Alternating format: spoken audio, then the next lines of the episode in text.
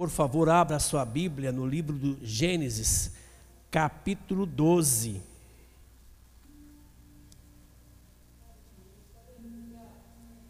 Nós vamos ler apenas o versículo primeiro, o segundo, o terceiro e o quarto.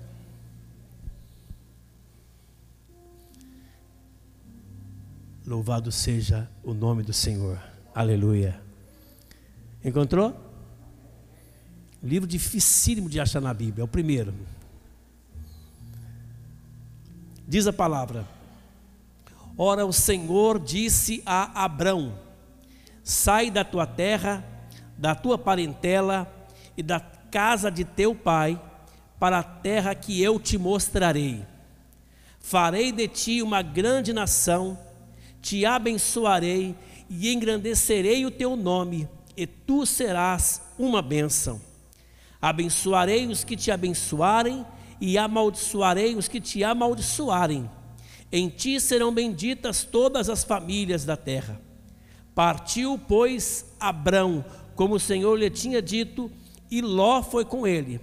Tinha Abrão 75 anos quando saiu de Arã. Pode sentar, irmãos? Eu me recordo que da última vez que tive a, a oportunidade, o privilégio de trazer a palavra de Deus aqui nesse púlpito, num domingo, nós falamos sobre Jacó. É um sermão biográfico sobre Jacó e a sua busca intensa durante toda a sua vida para alcançar a bênção de Deus. Hoje nós vamos falar do avô de Jacó. É um pouco diferente a, a biografia e a história de Abraão. Porque ali, no caso de Jacó, ele já nasceu sob a bênção de Deus. Ele teve que buscá-la, mas ele já tinha garantia da bênção de Deus. Com Abrão é diferente. Eu vou citar sempre Abrão, porque ele era Abrão. Ele se torna Abraão depois, certo? Com a vida de Abrão foi diferente. Porque tudo parte de uma decisão. A Bíblia diz que Deus chama Abrão e dá uma ordem a ele. A ordem, você vai ver, ela é simples. Sai da tua casa, eu vou te mostrar a terra. Nós olhamos e ah, isso aqui é moleza. Por que, que Abraão foi chamado pai da fé? Porque nessa ordem de Deus há algumas implicações que muitas vezes nós nos esquecemos delas. Nós temos a tendência de facilitar as coisas daquilo que já aconteceu. Tudo parece fácil porque alguém fez fazer parecer fácil. Mas quando acontece conosco, parece tudo difícil. Porque no, no, caso de Abraão, nós já temos a história dele contada, na nossa não, nós estamos contando a nossa história. Então, para nós, sempre parece ser mais difícil. As nossas decisões parecem ser muito mais complicadas. Mas há algumas implicações aqui de Abraão. Eu queria compartilhar com você, para nós entendermos o quão difícil era essa decisão que ele tomou. Era uma decisão, uma resposta que ele deu ao chamado de Deus.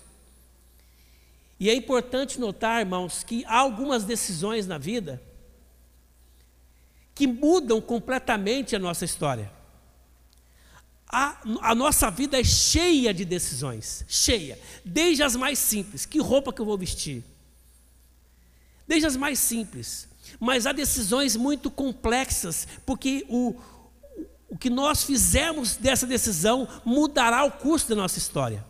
Algumas decisões nós temos a oportunidade hoje, se não tomamos, amanhã ela volta. Mas tem oportunidades que vêm apenas uma vez na vida e nós temos que escolher é agora ou nunca mais. Parece ser essa a situação. Deus chama Abraão e dá, faz uma proposta. Sai da tua casa, da tua parentela, da casa do teu pai, para a terra que eu vou te mostrar e eu vou te abençoar. E se ele tivesse renunciado a isso? E se ele tivesse desistido? E se ele não tivesse concordado com isso? O que seria de Abraão? O que seria de nós? A decisão de Abraão foi tão importante que nós que estamos nessa noite, neste lugar, adorando a Deus, podemos é, nos considerarmos seus filhos, porque Ele é o Pai daqueles que creem. E você crê em Deus. Mas tudo, a sua fé, depende humanamente da decisão de Abraão. Olha a importância da vida desse homem. Então há implicações. Ela parece simples, mas se ele toma outra decisão, como a Bíblia também está repleta de situações, de, de Deus falando às pessoas tomarem uma atitude, a pessoa toma outra atitude, e a resposta é outra. No caso de Abraão, ele obedeceu a Deus, e essa sua obediência lhe foi imputado como justiça. Louvado seja o nome do Senhor. Essa mensagem de hoje ela é curta, não vou tomar muito do seu tempo não. Eu quero, até porque o texto aqui mostra duas, duas questões dentro dessa decisão de Abraão que mudam a sua vida e que nós podemos tomar como exemplo para a nossa vida. Só duas. Normalmente pregadores gostam de dizer sete coisas, sete isso, três, né? Eu vou só dizer duas. São só duas, para você ver como é simples. A primeira delas, Deus disse: sai da tua terra, da tua parentela e da casa de teu pai. Parece simples? Como é que você vai romper com a casa do seu pai? Abraão sempre foi ligado à terra, à casa do seu pai. Sempre foi. Se você observar os versículos anteriores, você observará que a família inteira está sempre junta. Aí morre o pai de Abraão, mas ficam lá os irmãos, ficam lá os sobrinhos, a família. Ele, era tão apegado à família que quando ele sai, ele leva pelo menos um, o sobrinho Ló. Nem sempre é fácil, eu vou dizer que é muito difícil romper esse laço familiar. Eu não sei você, mas geralmente as famílias que são muito numerosas, há uma proximidade muito grande. A minha família é numerosa, não mais tanto, mas eu me lembro que na nossa casa, nós à tarde sempre juntávamos os irmãos em volta da minha mãe para conversar conversa tola, conversa boba do dia a dia. Mas parece que era sagrado para nós termos que estar ali. Houve uma época que nós resolvemos fazer cultos ali. E nós sempre, uma vez a semana, fazíamos culto, e os, nossos, os meus irmãos se reuniam, mesmo não sendo crentes, participavam, porque era gostoso estar junto com os irmãos. Há famílias que têm essa, essa bênção de estarem sempre juntas. Famílias numerosas geralmente são assim. E aí você vai romper com isso, é muito, muito difícil. Mas para Deus era fundamental que Abraão rompesse com a sua família, não em termos de amizade, de amor, mas fisicamente. Ele tinha que sair, ele tinha que afastar, porque de alguma forma a sua família estava atrapalhando a decisão, aquilo que Deus iria fazer na sua vida. E muitas vezes nós somos amarrados na nossa vida por causa dessas, dessa dependência que nós temos, dessa proximidade que nós temos. Às vezes é família, às vezes é emprego, às vezes é outra coisa. E nós ficamos apegados àquilo e aquilo serve como um estorvo para a nossa vida. Você, se você foi, se você é apegado à sua família, isso é maravilhoso, é bom, mas no caso de Abraão, eu quero mostrar para você a dificuldade. A minha vida mudou bastante. Eu perdi meu pai em 1984, foi um abalo espiritual muito grande para mim, apesar de não ter proximidade com ele. A minha mãe morreu em dezembro de 2001. Eu já estava mais sereno. Já não senti tanto, até porque ela, ela partiu com o Senhor. Mas eu me lembro, e sempre que tenho oportunidade nas pregações, eu conto esse testemunho, que a minha mãe estava sendo velada, aqui onde está a câmera agora, e Deus falou comigo: faça a sua vida valer a pena. Porque eu comecei a pensar na minha vida, que até ali eu dependia muito da minha mãe as, os tropeços que eu dava, eu sempre contava com a minha mãe orando por mim. E ela não deixava de orar por mim. Eu, já, eu mudei, fui para longe daqui, minha mãe sempre abençoou o Mauro. Então essa dependência me relaxava, me tranquilizava. Mas quando a minha mãe morreu, eu disse: e agora? Quem que vai orar por mim? Quem que vai ser o meu esteio, o meu amparo espiritual? E foi a oportunidade que o Espírito de Deus encontrou para falar comigo: faça a sua vida valer a pena. Ou seja, não dependa dos outros.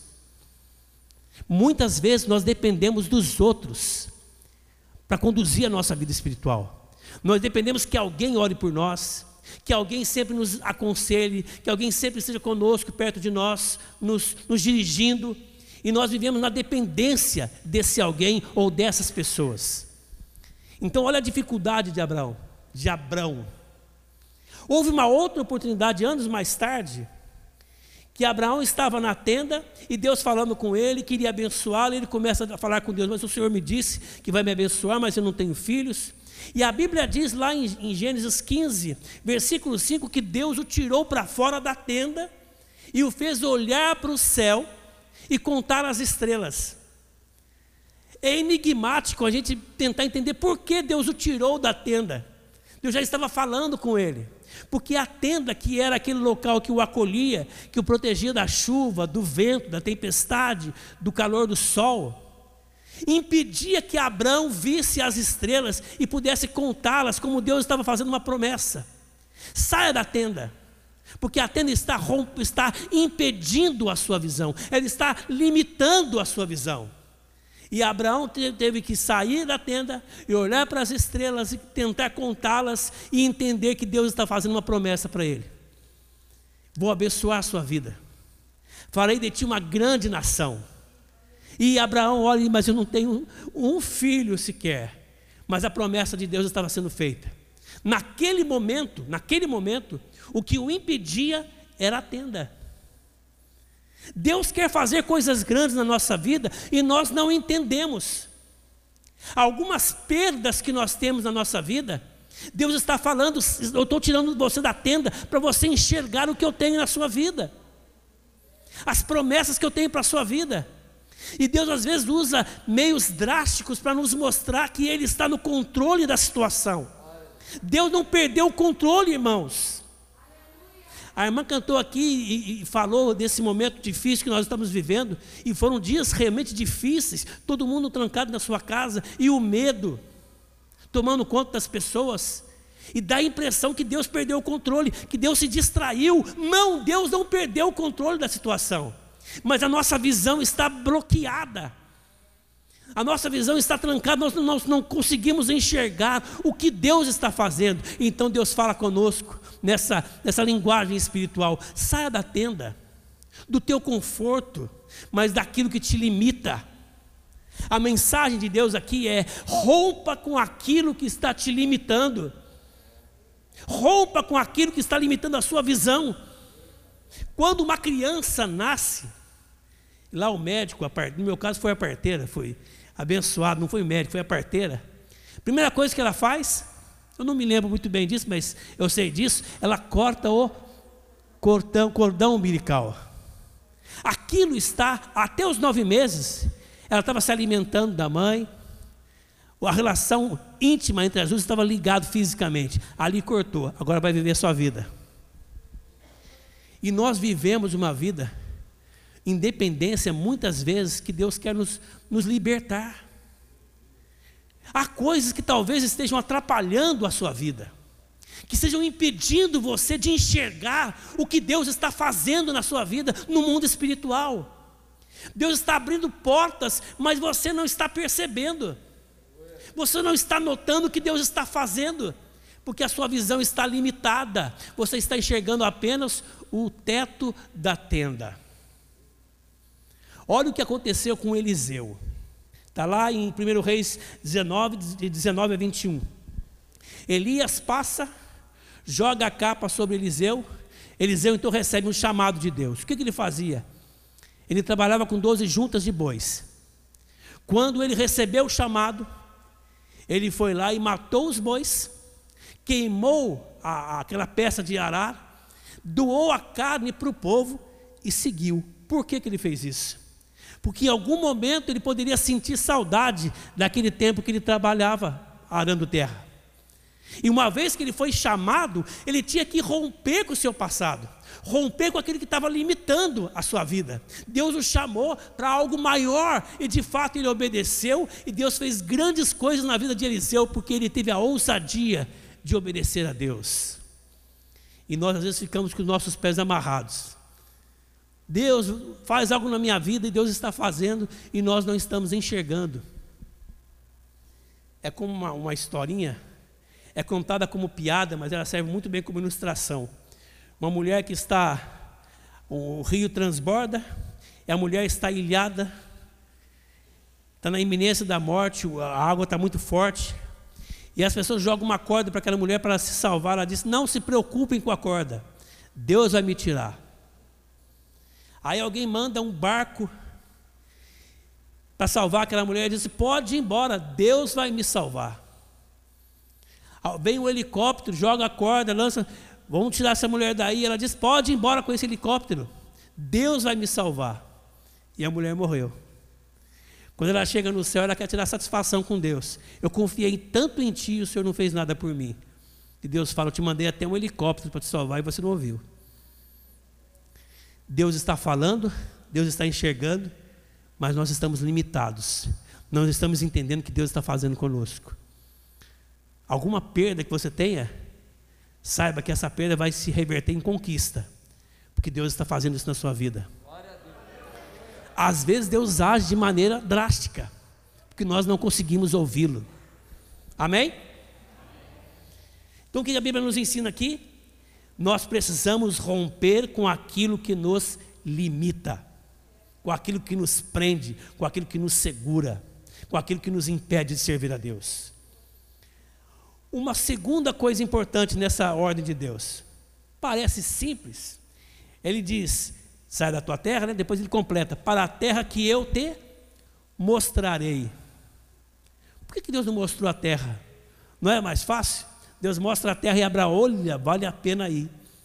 Vale a pena ir para lá. Deus me mostrou a terra e ela é boa. Mas Deus diz assim: você sai primeiro, eu vou te mostrar a terra depois. A vida, irmãos, de fé, exige um passo de cada vez. Sabe por que, que Deus não revela tudo na sua vida, todos os seus dias? Porque você precisa dar um passo de cada vez e ir descobrindo. A vida tem mais graça sim. Deus fala para Abraão sair, vai mostrar a terra na hora oportuna, e ele sai. Parece com aquela passagem do povo que está saindo do Egito, e chega num determinado momento em que de um lado e de outro há montanhas, atrás vem Faraó, à frente está o mar. Eles clamam a Deus e Deus disse: Por que clamas a mim? Diga ao povo que marche. Mas marchar para onde? E o povo começou a marchar. Quando eles puseram os pés na água, a água se abriu. Eu tenho uma, uma, experiência, uma coisa comigo, vou sair um pouquinho do assunto, mas eu vou voltar ao assunto depois. Eu tenho um drama Muitas vezes, poucas vezes eu canto por causa disso. Eu esqueço muito letra. Teve uma vez que eu fui cantar numa igreja um hino que eu tinha composto. Fui cantar o hino, facílimo, esqueci a letra. Ela veio na hora, aliás, ela não veio, eu inventei uma letra na hora para não passar vergonha. Teve uma outra vez num encontro que fui cantar um hino que eu estava mais do que acostumado a cantar. Eu comecei a cantar, falei a primeira frase, desapareceu da minha mente o resto. Aí eu fico comparando a vida com Deus, você vai dando passo e vai se descortinando diante de nós a vitória de Deus. Deus não mostra, nem sempre Deus mostra com antecedência. Vai andando, vai andando e a porta vai se abrindo. Vai andando e a porta vai se abrindo. É como aquela porta eletrônica que você pisa um pouquinho antes, parece que ela não vai abrir, parece que você vai bater o nariz, no meu caso, rapidamente, mas a porta se abre na hora certa e você passa. Vida com fé é isso, vai se descortinar para você ao passo que você for dando. Se você ficar parado, a porta vai ficar parada, é fechada. Mas se você der um passo, a porta vai se abrir. E nós ficamos, Deus abre porta, Deus abre uma porta para mim. Deus está esperando que você dê um passo, dá um passo e a porta automaticamente vai se abrir para você passar. Uma outra coisa importante: a vida pela fé não é uma corrida de 100 metros, é uma maratona. Quantos que você conhecem que começam a carreira espiritual como Usain Bolt? Corre que é uma maravilha. Espiritual, olha, o irmão está ficando para trás, misericórdia, não tem santidade, olha eu aqui na frente. Dá 100 metros, ele cansa e para. A vida cristã é uma maratona, 42 quilômetros. Tem que ter resistência. Não é à toa que a Bíblia diz: seja fiel até a morte. Se cansar, toma um fôlego, vai, vai em frente. Deus vai te ajudar. Vida pela fé não é corrida de 100 metros, é maratona, é para ir até o final.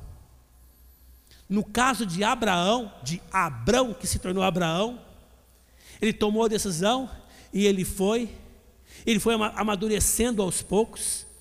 Às vezes você pede uma coisa e Deus te dá na hora, às vezes demora 25 anos, como no caso de Abraão. 25 anos para Deus responder. E era uma resposta simples: vou fazer de ti uma grande nação. Para isso tem que ter um filho. E Deus deu quantos filhos para Abraão? Deu um filho. Para Jacó, deu um monte. Mas para Abraão foi só, aliás, deu um outro. Mas o filho da promessa era um, era Isaac. Deus faz essas coisas que nós não entendemos. Agora, se você confiar, se você souber que Deus está no controle da situação, descansa, porque tudo vai dar certo na sua vida. Aleluia! A vida pela fé não tem compromisso com as circunstâncias. Oh, meu Deus. A circunstância diz exatamente o contrário. As pessoas te dizem, não vai dar certo. As circunstâncias te mostram, não vai dar certo. Mas Deus diz: segue em frente, eu garanto a vitória, vai dar certo. Vida pela fé não é viver por circunstâncias. Por isso que é vida por fé, por isso que é fé. Fé é firmeza na esperança. Eu espero em Deus que é fiel para cumprir todas as suas palavras, todas as suas promessas na hora certa, do jeito de Deus, Ele faz e não há quem possa impedi-lo. Ele diz: agindo eu, quem impedirá? Aleluia! Isso é vida pela fé. Nós vivemos, eu falei isso na manhã aqui, um imediatismo. Nós queremos que Deus faça na hora que nós queremos, do jeito que nós queremos. Nós pedimos agora e queremos agora. E Deus diz: espera um pouquinho. Um pastor muito usado por Deus disse numa pregação sua, certa vez: Deus tem três formas de responder. Ele diz sim, ele diz não, e ele diz espera um pouquinho. Qualquer resposta de Deus é boa para você. Se Deus te disser não, glória a Deus, Deus sabe o que faz. Se Deus te disser sim, glória a Deus, Deus sabe o que faz.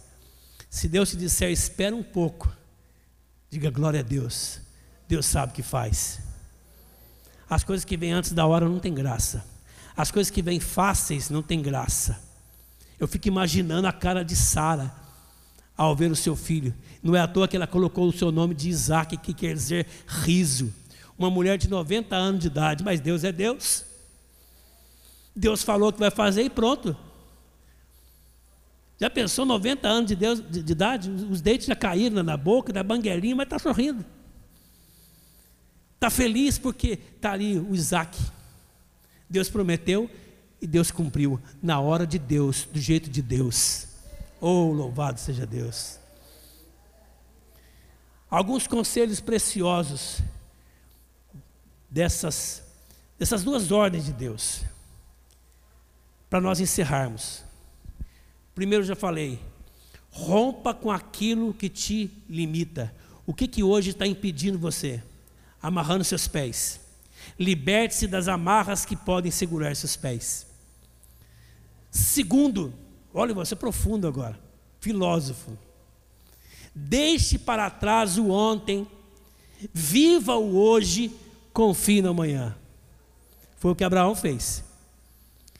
A casa do meu pai ficou para trás. Eu vou viver hoje. E o amanhã, Deus proverá. Eu confio em Deus. Oh, glórias. Viver é que é difícil. Dar glória a Deus é te dar. Mas na hora de viver é que é difícil. Terceiro, não conte seus segredos para ninguém. Para terceiros. Que só veem as circunstâncias. Sabe quando você tem um sonho muito grande e você vai contar para terceiros, com a melhor das intenções, o, o, o terceiro que está te ouvindo, por melhor boa intenção que ele tenha, ele só vê as circunstâncias.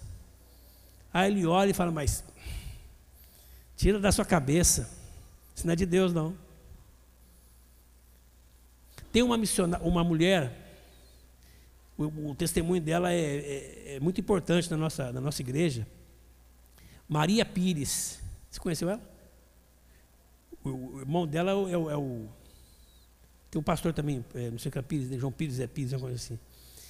Ela dizia assim, ela, ela, ela trabalhava no canavial e dizia assim: Deus está me chamando para a obra missionária, eu vou para a África. E a mão da mulher grossa, que trabalhava na roça. Aí chegou a oportunidade de mandar aquela mulher para o seminário, lá em Cianorte. E ela contando para todo mundo: Deus me chamou para a obra missionária, você missionária na África. E contando. Certamente muitos riram ao ver o jeitinho da mulher. Primeira oportunidade que deram para pregar no culto que era até um culto que ele é seminarista, tem que pregar para poder ser avaliado. Ela estava tão tensa, mas tão tensa, que ela pediu para as pessoas fecharem os olhos para orar. Como as pessoas fecharam os olhos, quando abriram, cadê a mulher? Tinha desaparecido do lugar. De tanto medo que ela estava de pregar. Mas ela dizia: Deus vai me chamar para a África. E Deus a chamou. Quando você conta os seus segredos, os seus sonhos, para terceiro, o terceiro não vai entender. Não estou dizendo que ele seja mal, não. Ele não consegue crer junto com você. A fé é sua, não é dele. Conta para Deus, como diz aquele hino do Leandro Borges, é isso? Conta para Deus os seus sonhos, os seus projetos, os seus segredos. Senhor, eu tenho esse sonho. Ele, ele, ele é grande, Senhor. É grande demais. Deus vai dizer: Não, ele é grande, mas para mim não é nada. Eu vou realizar. Mas não conta para ninguém, guarda, guarda consigo. Guarda consigo. Sonho não se conta para terceiro. Amém? Você já imaginou se Abraão contasse para os amigos dele: Eu vou ser pai de uma grande nação? Você não tem nenhum filho. Não conta isso para os outros. Guarda. Você tem direito de sonhar.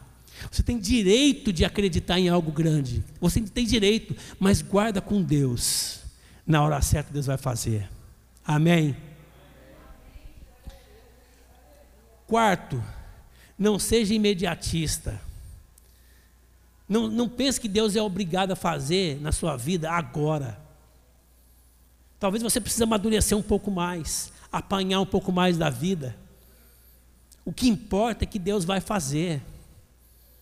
Se Deus prometeu, Ele vai cumprir. Nem que seja com você com 90 anos de idade, já banguelinho, sem nenhum dente na boca. Deus vai fazer. Deus não tem compromisso com as circunstâncias, Deus tem compromisso com a Sua palavra. Ele fala e as coisas acontecem. Nós somos imediatistas demais, queremos para agora. Nós exigimos muitas vezes de Deus, eu quero agora. Como alguém que eu conheci que orava, se Deus não me der uma resposta, até tal dia eu vou desviar. E está desviado até hoje.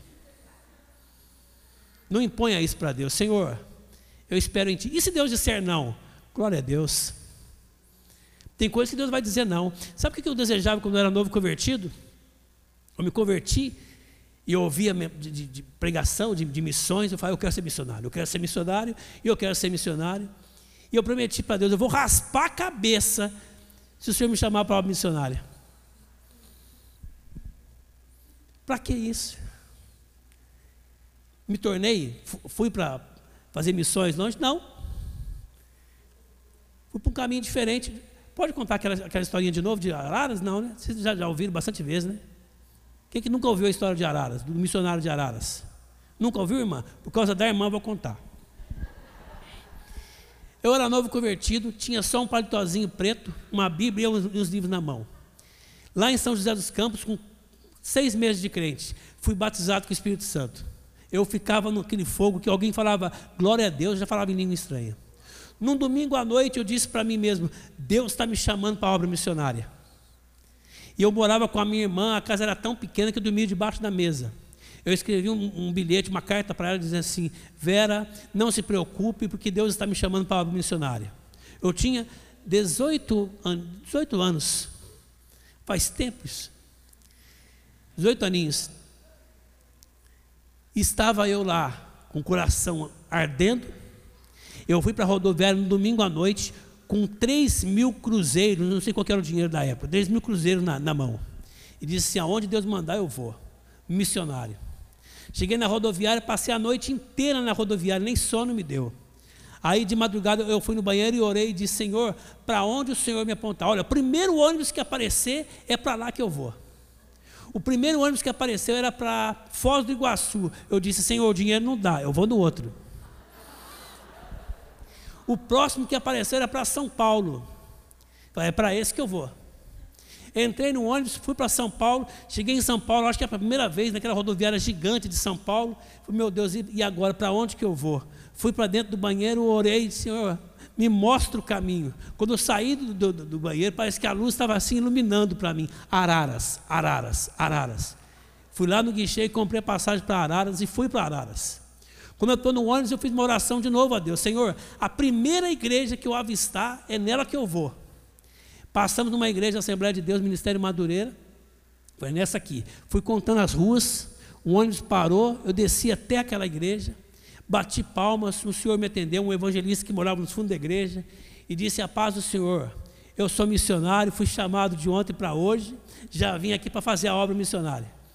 Ele me chamou para sua casa, me deu café, e eu até ali só conversando, só falando. Eu, eu, me converti recentemente, que eu sou novo convertido, fui batizado com o Espírito Santo faz alguns dias, estou cheio do Espírito Santo, e eu sou missionário, e só falando eu, só falando eu. Ele falou assim: vamos no açougue comigo. Foi no açougue com ele, compramos carne, ele fez um almoço, e até ali só eu falando. Depois do almoço, ele disse: agora eu vou falar. Você fez errado. Ser novo convertido não é assim que se chama para a obra missionária. E começou a falar. Depois que ele falou bastante, a consciência caiu. Eu disse: Agora você tem razão. Mas eu não tenho dinheiro para voltar. Não tem importância, eu vou te levar na casa do pastor. Nessa altura eu já estava envergonhado. Eu tive que chegar na, casa do pastor e contar tudo de novo. Pastor, eu fui chamado para o missionário, mas eu, eu, achava que era, mas não era. E, de, e, o pastor disse: Olha, não se preocupe, não esfria sua fé. Eu vou te dar o dinheiro de volta, mas fica firme com Jesus. E eu voltei. Quando chegou na segunda-feira à noite já, cheguei na casa da minha irmã, ela tinha chorado o dia inteiro. Ligado para minha mãe aqui, para meus irmãos, do que eu tinha feito. O meu, o meu cunhado, que não era, não era crente na época, quando eu cheguei, falou para minha irmã: o missionário chegou. Hoje vocês riem, né? mas na época eu chorei. Por que, que eu estou contando isso? Porque às vezes a gente se ilude com as coisas. A gente se ilude em achar as coisas que Deus está mostrando uma coisa e Deus não está. Graças a Deus que eu não me esfriei na fé, eu fiquei firme. Hoje, para contar esse testemunho, eu tenho que estar num ambiente muito propício para poder contar, de vergonha. Mas glória a Deus, porque Ele me sustentou, Ele me amparou. Hoje eu tenho condições de pregar a Sua palavra e anunciar que Jesus é bom, que Jesus é maravilhoso porque cresci na graça e no conhecimento da vontade de Deus. Aprendi a estudar a palavra, a orar, a ter experiências com Deus. E posso transmitir essa palavra para, você, para o seu coração nessa noite. Mas temos que ter experiência. Então, tem sonhos grandes, cuidado. Primeiro, cuidado. Não conta. Não seja imediatista. Comece a buscar Deus. Deus às vezes vai te conduzir para um caminho que talvez não seja exatamente o que você pensa. Uma coisa que eu, que eu ouvi que é uma verdade, uma verdade verdadeira. Uma verdade que a gente não pode se esquecer dela. Se Deus te respondesse do jeitinho que você pediu todas as vezes, talvez você estivesse no inferno agora. Deus sabe o que fazer. Deus fala às vezes não porque nós não sabemos pedir como convém, nós não conhecemos o que é melhor para nós. Agora, glória a Deus, porque Ele vai conduzindo a nossa vida. Abraão também teve deslizes, ele teve deslizes, mas ele foi sendo sustentado por sua fé. Ele caía, ele deslizava na sua fé, mas ele se levantava e Deus firmava os seus passos. Essa é a vida de um cristão. Oh, aleluia. Não desista nunca da fé que você abraçou um dia, de dizer que Jesus é o Senhor da sua vida. Vai até o fim. Passe o que passar, enfrente o que enfrentar. Vai até o fim da jornada. Para você poder dizer, como o apóstolo Paulo: combati o bom combate, completei a carreira, guardei a fé. Amém? Que Deus em Cristo te abençoe rica e abundantemente. Amém.